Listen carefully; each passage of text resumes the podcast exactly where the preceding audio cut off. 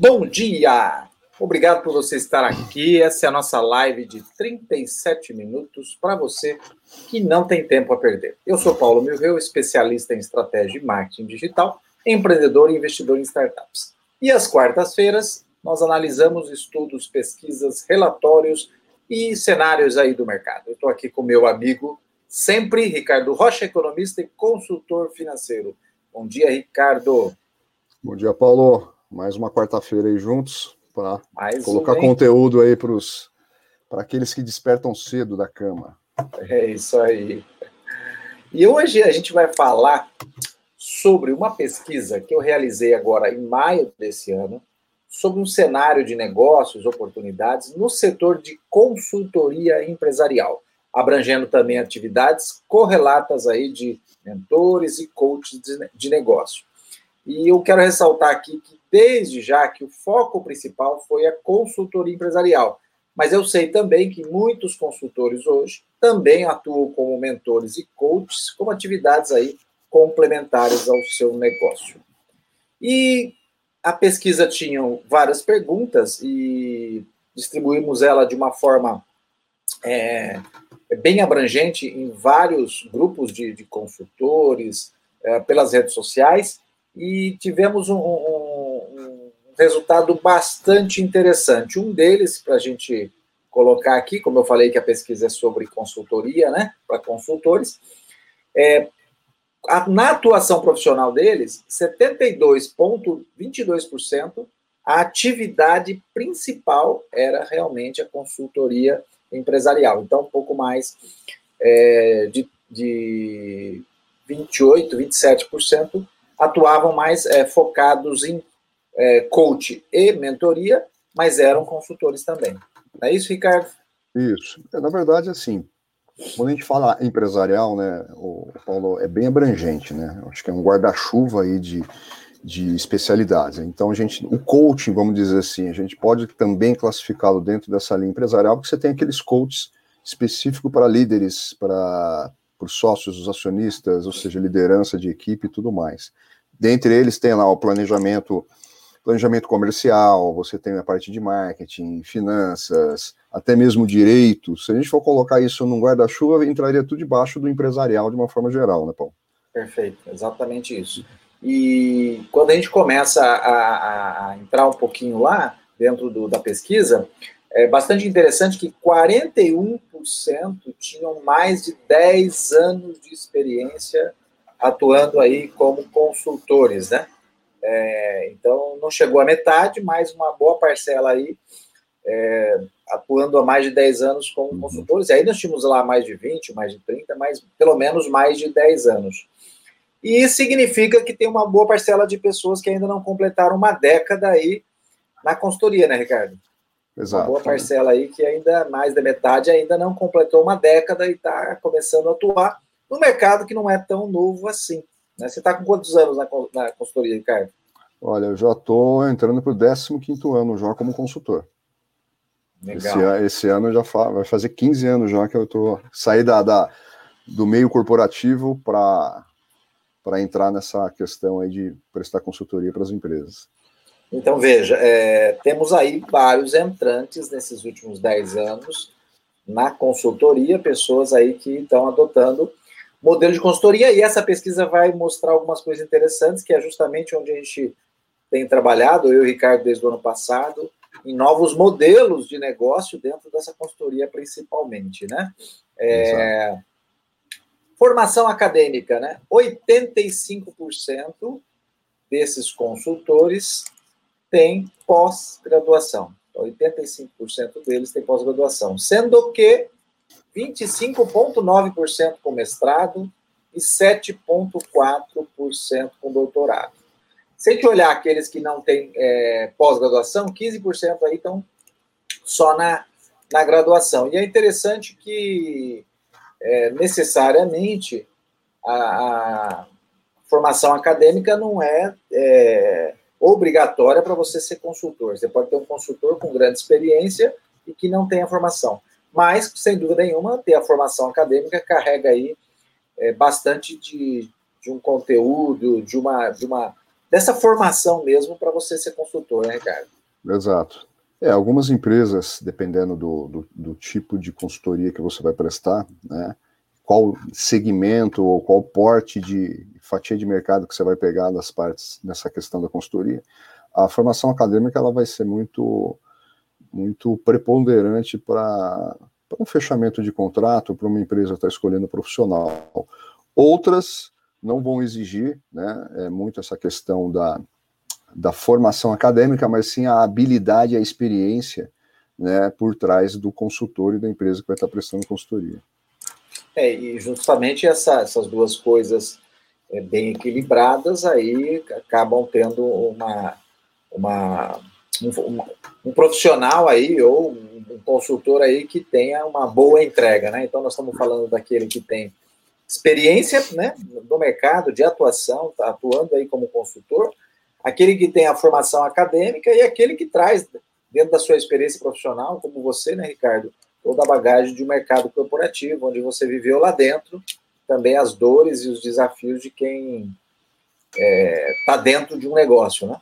É, quando o trabalho de consultoria, Paulo, ele é muito voltado para o organizacional da empresa, o fator experiência, currículo, vivência, ele tem um peso, porque o, o cliente, a pessoa que está te contratando, ele vai buscar referências, as empresas que você prestou consultoria, quanto tempo você está no mercado. Então, se você pegar, por exemplo, um consultor na área empresarial, que seja de finanças, seja administração, enfim, que está começando agora, ele vai ter uma certa dificuldade ele iniciar. Então, geralmente, quem quer iniciar, ele vai começar junto com uma outra consultoria já mais experiente, para pegar bagagem, né? Eu acredito que a partir de tecnologia, que são os novos, as, as novas ferramentas tecnológicas que tem agora consultoria para isso, a pessoa tendo uma habilidade, ela pode nem ter muita experiência, posso estar errado no que eu estou falando, você me corrige ela pode não ter muita experiência empresarial, mas ela tem uma habilidade com essas novas tecnologias que agora está virando também um novo nicho de mercado de consultoria nessa Sem questão. Dúvida. Então, ele tendo essa habilidade, conhecimento da ferramenta, ah, mas eu não prestei muita consultoria. Eu acredito que o, a inserção dele é muito mais rápida, porque as empresas, acredito, devem olhar de uma forma diferente para esse tipo de habilidade. É, na verdade, como você disse, há algumas habilidades novas que você não encontra na formação acadêmica esse é um ponto aí falho, né? Porque é muito nova e a, e a academia ela não se atualiza com tanta velocidade. E nesse desafio da empresa em resolver suas dores, de inovar e de, de evoluir, ela tem que contratar os profissionais onde eles estiverem. Agora, claro que, sem dúvida nenhuma, se a gente conseguisse pesar essas três coisas, né, essa habilidade que não se encontrou na formação acadêmica, mais uma formação acadêmica que também amadurece profissional, mais a, a, a, trajetória dele atuando com o consultor, porque o consultor ele acaba aprendendo muito, né? Eu sempre costumo dizer que muitas vezes o consultor ele é pago para aprender, né? Porque você vai para uma empresa, vai para outra empresa, vai para outra empresa e você aprende muita coisa dentro de cada empresa, como ela atua, experiências, o que ela está fazendo. Claro que você chega para ajudar a empresa nesse processo da transformação dela, da solução de alguma de algum problema ou dor, mas você também aprende. Então, claro que esse, esse cenário seria o cenário perfeito, é, ideal. Aí. Exato. E aí, quando a gente vai é, especificamente para falar nessa formação acadêmica, né, o que se destacou bastante aí com, é, na, na, na, graduação, né, na formação dessa, desse consultor, foi o curso aí de administração. Né? 37% são aí graduados em administração. Até você se surpreendeu, né, Ricardo? É, é a grande massa aí, a administração, que teve um peso é, bem interessante nessa questão. Eu acredito que a pós-graduação ele vai dar o um direcionamento aí para o profissional, né? É, assim como você tem é, até, por exemplo, é, pegando para o lado da, da, de consultoria mais para o meu lado, que seria consultoria de finanças, economia, planejamento, estratégia. Se você for pegar boa parte das empresas de consultoria, muitas delas, a formação básica, base do, do, do consultor, ele está pautado em engenharia, tá? graduação em engenharia, mas depois ele faz a especialização em finanças, em gestão estratégica, gestão de negócio. Pega um exemplo da FGV, FGV, que é uma, uma, uma, entidade aí educacional muito conceituada, acho que mais da metade dos professores é, do corpo docente da FGV, a formação de graduação dos professores, a maioria é de engenharia. Olha que interessante. Né? E aí, obviamente, que a, a, a, a graduação, o MBA, vai forjando esse profissional para aquela atividade, aquele assunto de consultoria que ele quer atuar. Né? Perfeito. E, e veja, né, é, eu, eu, eu, eu, minha graduação é, ela é administração, né? Então, eu sou bacharel em administração, com habilitação em marketing, e, se, e me parece é, que também pode ser comum a, a, o, graduado em administração atuar na consultoria justamente é, por ser um curso amplo demais, né? Então, você vê, o cara pode ter graduação em administração e, como você disse, vai para o lado do marketing, se pós-graduando e tudo mais, pode, pode ir para o lado financeiro, controladoria, e aí por aí vai, né? Então também me parece é, ser uma área que busca também, né, na, na formação do, do, do, curso de administração, parece que você sai de lá buscando ser alguma coisa, porque você não sabe muito bem o que você é. É, é, é o clínico geral, amplo, né? É o, é clínico, geral. geral. É né? isso Depois você vai ver se vai ser pneumologista, infectologista, cardiologista, Perfeito. por aí vai. É bem, é bem isso mesmo, Ricardo. É, e quando a gente vai é, avançando um pouquinho na pesquisa e vai chegar num ponto onde a gente queria chegar mesmo, é, dentro das áreas de atuação, que eu achei bastante curioso é que a grande maioria, 72,2%, é, coloca como uma das principais áreas de atuação a estratégia. E, e é interessante porque é uma área que não me parece muito comum as empresas comprarem, contratarem o consultor para estratégia. Elas estão muito mais preocupadas em solucionar problemas operacionais. E quando você vai, vai para falar em solucionar problemas operacionais, é, ela, ela já está com o problema lá, com a dor latente, ela precisa resolver, mas 72,2% se posiciona aí como uma atividade principal da sua consultoria, a estratégia. É, precisa ver se isso na, na demanda e no dia a dia, porque você vai ter a dor ali do cliente, ele está com a primeira dor dele justamente a operacional.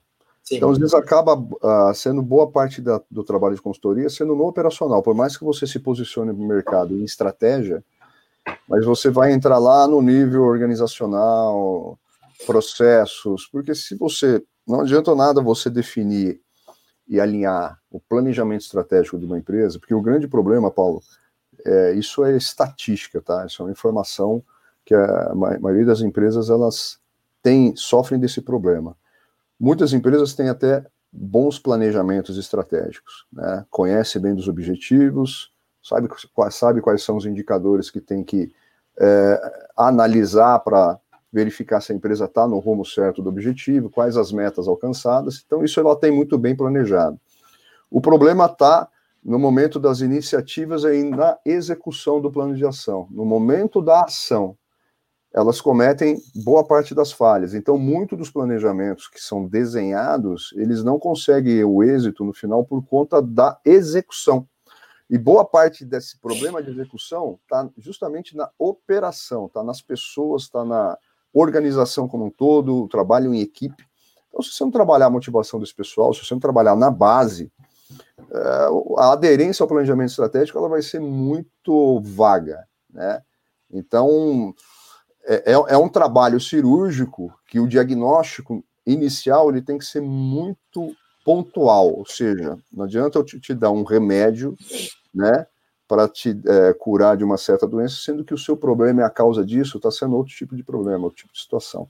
Então, Perfeito. essa parte aí é uma questão importante na, na nos processos de gestão. Né? Bom, e descendo aí um pouquinho nas áreas de atuação, 66,6% dos consultores atuam com planejamento, 50% com desempenho, 48,1% em processos, 42,6 quase em eficiência organizacional, 40,7 em liderança, 38,8 em vendas, 18,5% em marketing. Não vi na pesquisas é, finanças, achei super estranho isso. Será que está englobado em alguma coisa aí, Paulo? Pois é. Porque pois é. finanças é. é um calcanhar de Aquiles para todas as empresas. Eu também pois é. fiquei é. surpreso né, de como não apareceu nenhuma nem meio por cento aí que seja finanças, mas eu acredito que ele estaria enquadrado entre os três principais pontos aí. É, é, apareceu um pouquinho aqui em economia, é, teve alguma coisa, é, mas eu acho que talvez tenha, tenha faltado ali, ou a nossa amostra ali não atuou. A gente tinha ali também respostas voltadas para inovação, direito empresarial, trabalhista, LGPD, investimentos, patrimônio, franchising, e a gente teve respostas na maioria dessas, dessas, dessas opções lá também. Talvez foi isso, tenha faltado ali alguma opção relacionada a isso, porque é bastante comum. E aí nós vamos chegar no ponto bastante importante que eu quero dedicar um pouco da nossa análise aqui, Ricardo, para a gente se aprofundar, que é quando a gente começa a falar dos maiores desafios do consultor empresarial. Os maiores desafios que eles apontaram aqui, e a gente participa aí de grupo de consultores, uhum. e a gente vê e percebe, e é muito claro, né? É, vou fazer uma colocação aqui que eu tenho, e eu, eu tenho para mim, mas eu também aprendi com vários grupos de consultores, e, e, e a gente passa, a, a, que a gente participa, né? Um deles é de uma plataforma aí que eu e o Ricardo utilizamos de consultoria para digitalizar a consultoria, que é a Evoluto, e em muitas conversas dentro desse grupo, e com o próprio CEO aí, que é o Igor Furniel, inclusive ah. fiz uma live específica da plataforma, depois eu deixo o link aqui, é... fala-se muito que o consultor clássico, em média, vai atender três, quatro, cinco clientes por semana, né? Ele acaba atendendo é, poucos clientes, por quê? Primeiro, que ele sempre atendeu presencialmente. Segundo, porque ele sempre separa um dia, uma manhã, um dia para atender seu cliente. E ele fica tomado naquela, naquele atendimento do cliente presencial, junto com o cliente, e muitas vezes, e é a minha percepção, eu tô, estou atuando especificamente com consultoria há 12 anos, mas na minha percepção, é, o, o cliente muitas vezes te coloca na posição de assessor e não de consultor. Ele quer a sua assessoria, ele quer a sua execução, ele quer que você coloque a mão na massa, e isso não é consultoria. Né? Muitos consultores. Não, muitos consultores ainda acham que estão fazendo consultoria. Isso não é consultoria. A diferença é grande e o abismo entre um e o outro é muito grande também, né? Muito grande. Então, quando você faz para o seu cliente, continuamente fazendo. Isto não é consultoria, isso é assessoria. E muitas vezes o cliente quer isso, ela quer a assessoria. Esse é o ponto número um. E o ponto número dois, Ricardo, que é o mais engraçado, eu, é, eu fujo de clientes assim, é que quando o cliente te contrata como consultor, acho que tem mais um ponto, mas eu vou falar desse. Ele te contrata como consultor, ele, na verdade, ele quer que você seja um funcionário dele. Ele quer que se você seja um coordenador, um supervisor, um gerente, ele quer que você trabalhe para ele como se fosse um funcionário. E que você seja o tomador de decisões da empresa, né? A grande é. questão é quando. Mas o grande problema não está no cliente, está no consultor. É isso. Em como ele vende, em como ele fecha o contrato de consultoria e como que ele conduz esse trabalho ao longo do projeto. Aceitando ele, isso, né? Se ele ceder a, a, aos apelos, se ele for cedendo a sede aqui, quando vê, ele está sendo totalmente é, incorporado dentro da empresa. Ele, aí, obviamente, que as decisões e, os, e, as discussões de resultado que ele faz junto com o empresário acaba não tendo mais efeito, é porque ele é como se ele fosse da mesma equipe, né? Ele não é aquele cara de fora que está olhando o processo por cima para poder dar sugestões, para poder dar os aconselhamentos e ajudar o empresário na estratégia. Isso é uma falha muito grande da nossa parte. Não adianta Perfeito. falar assim, ah, mas aquele empresário é assim, assim, assado. É a gente que tem que condicionar, né? E essa questão da consultoria e assessoria é uma coisa muito séria, né? Muito se coloca como consultor, mas de fato está fazendo uma assessoria, né? Está pegando, de fato, executando o trabalho. E o Igor, ele fala muito isso, né? Você acaba não deixando o conhecimento, né? Você não deixa o conhecimento dentro da empresa, né? É, aquele evento que a gente fez, que a gente foi pra, em Campinas, foi muito interessante por conta dessa. Ele enfatizou muito isso, que a consultoria, principalmente nessa nova modalidade híbrida, ou através da ferramenta do Evoluto, que a gente está dentro do grupo lá, é justamente criar a transformação para o empresário. A gente tem que ser o indutor para transformar o empresário, transferir todo o conhecimento, parar com aquela é, vamos dizer, aquela vaidade de que você construiu aquela metodologia, você coloca, mas não dá o acesso completo para a pessoa e você fica naquela amarração é, vitalícia, quase que para o resto da vida. Eu acho que não é bem por aí. Agora, quando você transfere o conhecimento e, e, e, e torna o, o, empresário como principal ator ali, sem dúvida nenhuma você está fazendo dentro de uma do que seria o correto na essência de consultoria todo o papel que deve ser feito. Perfeito. E, e, é justamente isso, né? O, consultor, e, e, o, o, mais, o mais antigo, aquele que já está atuando há muito tempo, e o novo, pegando todo essa, esse conceito de quem já atua há muito tempo, acredita ainda que ele está fazendo o que é correto. Mas não é. Né? Na verdade, você não está deixando nada para a empresa, você não está criando um processo de, de, de transformação, né? sendo esse indutor de transformação, Uhum. Então essa entrega tem baixo valor. E aí ele te coloca nessa posição mesmo de assessor ou de funcionário.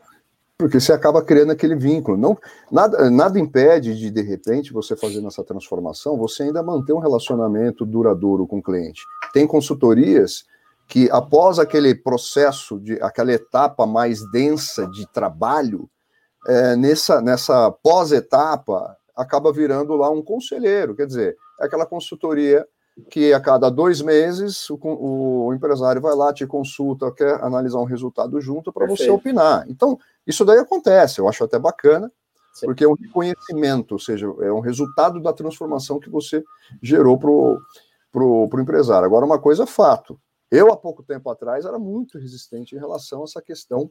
A gente já conversou sobre isso. Você me convidou para ir no evento lá em Campinas e realmente mudou minha cabeça o paradigma, a quebra de paradigma está muito mais dentro da gente do que com o cliente.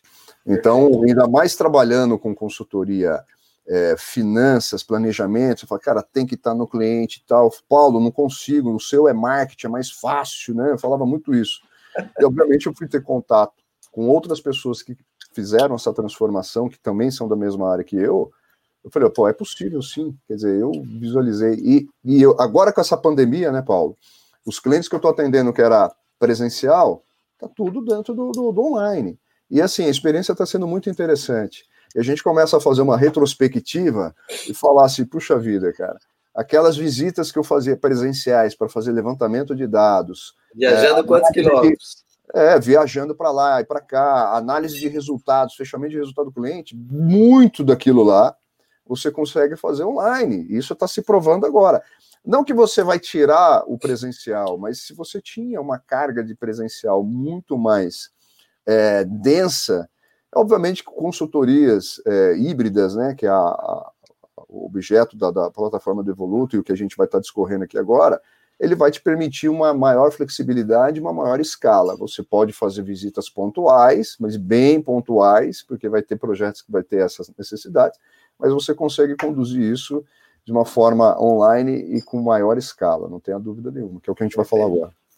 É, e, e um outro ponto que eu ia colocar também, que muitos consultores se colocam nessa posição, e eu tenho um motivo aqui, a pesquisa mostrou também, é que é, o consultor, ele é contratado por algo que ele tem de experiência e conhecimento, né? Então, eu vou contratar ele, olha, não, realmente, eles têm a experiência e conhecimento para me atender, mas muitas, muitas vezes, quando você chega com essa experiência e esse conhecimento, o cliente quer te dizer como tem que ser feito as coisas. É verdade. Você conhece essa história? demais, demais. Ele acaba querendo é, mudar, colocar o escopo de trabalho como deveria. Né? Perfeito. Ele, então, ele, ele externa a dor dele, né? E você faz o escopo com base na dor dele, mas depois no meio do caminho ele fala: não, não é assim. É assim que tem que fazer. Isso realmente acontece. Agora tem que ter pulso consultor e saber lidar com, com esse tipo de situação, porque senão o trabalho perde todo sentido. E a pergunta que eu coloco para todo consultor refletir é: por que você, consultor empresarial, aceita esse cliente? Por que você, consultor empresarial, aceita esse cliente? E aqui a pesquisa começa a mostrar um pouquinho por isso, e é uma percepção. Por que você aceita esse cliente que te coloca muitas vezes como um colaborador, um funcionário dele? Por que você aceita esse cliente que diz para você o que tem que ser feito, apesar dele ter te contratado, porque você sabe o que tem que ser feito? Por que, que você, consultor, aceita esse cliente como consultor, mas você faz assessoria e bota a mão na massa naquilo que ele tinha que fazer? Então, quando a gente perguntou quais os maiores desafios do consultor empresarial, 62,9% disseram escalar o faturamento do meu negócio. Fazer meu negócio crescer em escala sem o custo. E aí o custo pode ser tempo também, porque a grande limitação desse modelo clássico de consultoria é tempo. E aí o consultor empresarial que está nos discutindo, eu vou contar uma coisa para você que o Ricardo também aprendeu ano passado. É possível você desatrelar tempo. Total. E se, você inter... ficar, se você ficar com essa mentalidade que não é, ok, fique em paz, continua fazendo do mesmo jeito, mas saiba que é possível. Ô Paulo, e o mais interessante, esses modelos híbridos de consultoria, cai por terra toda a questão do famoso taxímetro, né, que é a cobrança por hora, ou meu valor hora, né? Agora o trabalho é por escopo, é por projeto. Isso daí também para mim, minha cabeça virou um parafuso quando né, a gente foi no evento, né, novamente e mostrando toda essa situação, consultor que cobra por hora, ele vai estar tá com a sua, com a sua renda e com a sua escala totalmente limitada e fadado em sucesso. E consultor que depende de indicação, principalmente, né, Paulo? Aquele consultor que, que acha que o seu negócio não dá para vender, que você depende da indicação. Indicação é um ótimo termômetro para dizer que o seu negócio é bom. Olha, vai lá com o Ricardo, vai com o Paulo, porque eu fiz a experiência com ele, é muito bacana, assim, assim, assado, show de bola. Mas não dá para a gente ficar dependendo, a gente tem que correr atrás dessa questão. E a questão do taxímetro, ele ainda é um, um grande desafio de desapego, né? É, como que eu não vou cobrar por hora? Vai agora com a nova modalidade de possibilidades que você tem de, de escalar a consultoria, não vai ser mais por hora, né? Vai ser é por projeto. É interessante que, de novo, o, o consultor não está preparado para isso. Né? Como as empresas não estavam preparadas para o trabalho remoto, o consultor não está preparado para pensar dessa forma. E ele é muito apegado, ele tem um paradigma, uma crença que isso não é possível. E essa crença impede dele evoluir. E nesse aspecto, é, você entende que eu preciso aceitar. E a indicação ela é boa quando ela realmente traz o cliente adequado para você. Mas muitas vezes o cliente indicado, quando vem por recomendação, ele tem uma expectativa diferente do cliente que você conseguiu vender mostrando os seus benefícios. E o cliente indicado, muitas vezes, é o que faz você viajar muito. Uma vez eu, conversava, acho que o ano passado, com uma consultora, que ela estava atendendo um cliente aqui de, de, de estado interior de São Paulo para o estado de Santa Catarina. Mas por quê? Não porque o cliente é excelente, a empresa é excelente, só que ela, ela, é, ela foi indicada. Então ela tinha que viajar muito, muito tempo de deslocamento, ausência da, da sua família, do seu, do seu contexto aí de, de vida, para poder atender o cliente. Então isso parece muito bom, bonito, né, glamuroso, Exato. mas isso é desgastante. Isso que eu ia né? falar. É glamuroso aquela é viagem, é pega o avião. Não, né? falar, estou minha agenda, agora eu estou aqui, estou em tal lugar, estou no Nordeste, estou em não sei onde. Então, já passei ainda, por isso. Tem muito disso. É. Claro que é, é, a, a, gente pega modelos de, de, de, consultorias tradicionais grandes que estão migrando para o que estão migrando para o digital, né? Você tem o pessoal aí. da INDG, o pessoal da INDG tá, é, que é uma grande consultoria, né, que, que eu já tive o, o prazer de, de, acompanhar um trabalho deles quando eu trabalhava numa grande empresa, que é, contratou o trabalho da INDG, que é do, do Vicente Falcone. O Vicente Falcone ele é conselheiro da, do, é, do Paulo Lema, do Beto Cupiro e do Marcel Teles, só para vocês terem uma ideia. E eles têm a, é, a equipe gigantesca, que são equipes presenciais, e agora eles estão fazendo experimentação com ferramentas de consultoria online. Claro. Então, quer dizer, é, é, é, a coisa funciona. né? é mudanças, quebra de paradigmas e, obviamente, que você não tem mais barreira, não tem mais fronteira, né? Você consegue ali articular vários tipos de projeto. Então, isso que é o mais interessante. E nos seus desafios, o segundo que mais apareceu, 57,4%, foi gerar leads. Leads, pessoas interessadas naquilo que você faz, no seu negócio, no seu mercado. Lead não é necessariamente potencial cliente, lead não é cliente. Lead é alguém que se interessou por aquilo que você fala, o conteúdo que você entrega. Então, ele pode se tornar aí de lead a um cliente seu. E gerar leads é justamente uma é uma, é uma estratégia, você tem que saber, tem que, você tem que saber como gerar leads, né? E quando você não gera leads, quer dizer, não traz novas oportunidades, não oxigena o seu processo de venda, trazendo novos clientes, você fica refém de aceitar, né? Eu sempre digo, quando você tem uma proposta de consultoria ou duas, se você perder, você pode não ter cliente e não vai ocupar seu tempo. E o consultor pensa muito assim e fica aguardando indicação. Aí ele aguarda a indicação, coloca a proposta, aí ele pensa, puxa, preciso fazer um preço melhor, preciso negociar, preciso dar desconto, porque senão eu não vou ter esse cliente para preencher meu tempo. Essa lógica da consultoria hoje ela é perversa, porque você fica refém desse processo.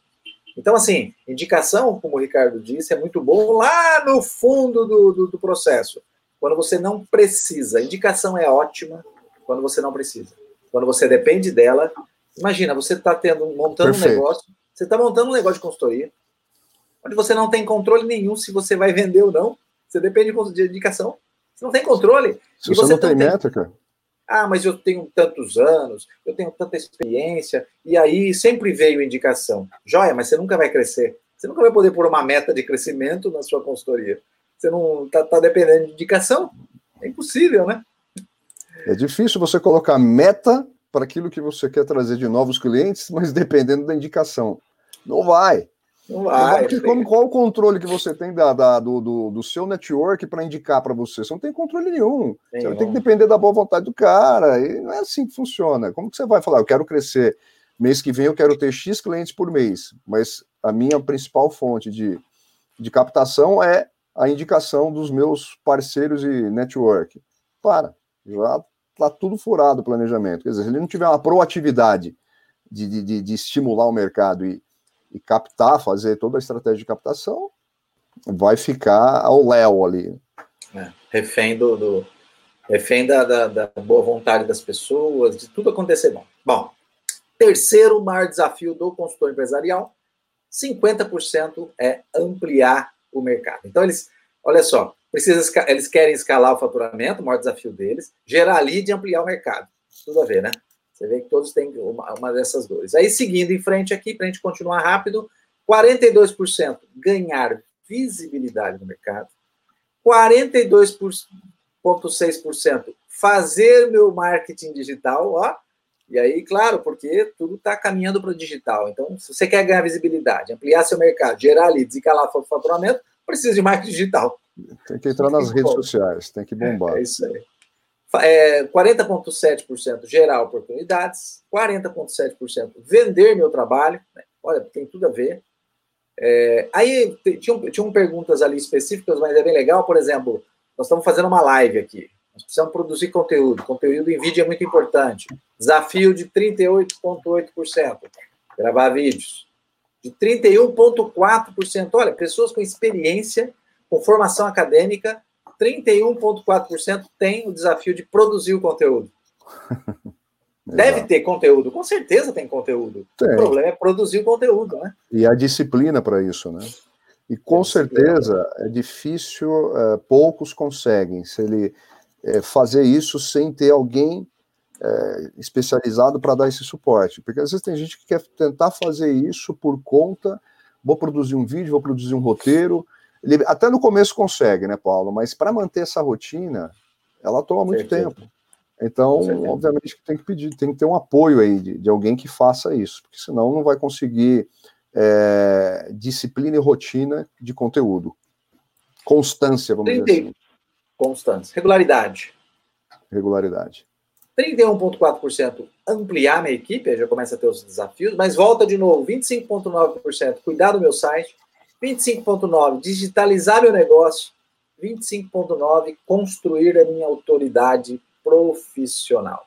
Hum. E aí, para fechar a pesquisa, como você enxerga o formato do seu trabalho de consultor empresarial na retomada da pós-quarentena aí?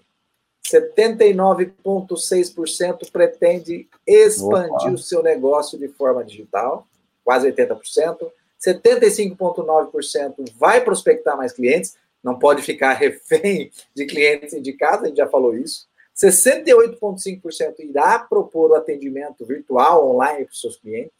57,4% irá reduzir o atendimento presencial, mas ainda tem aí 29,6% mantendo o atendimento presencial e 24,1% pretende expandir o negócio no formato que está.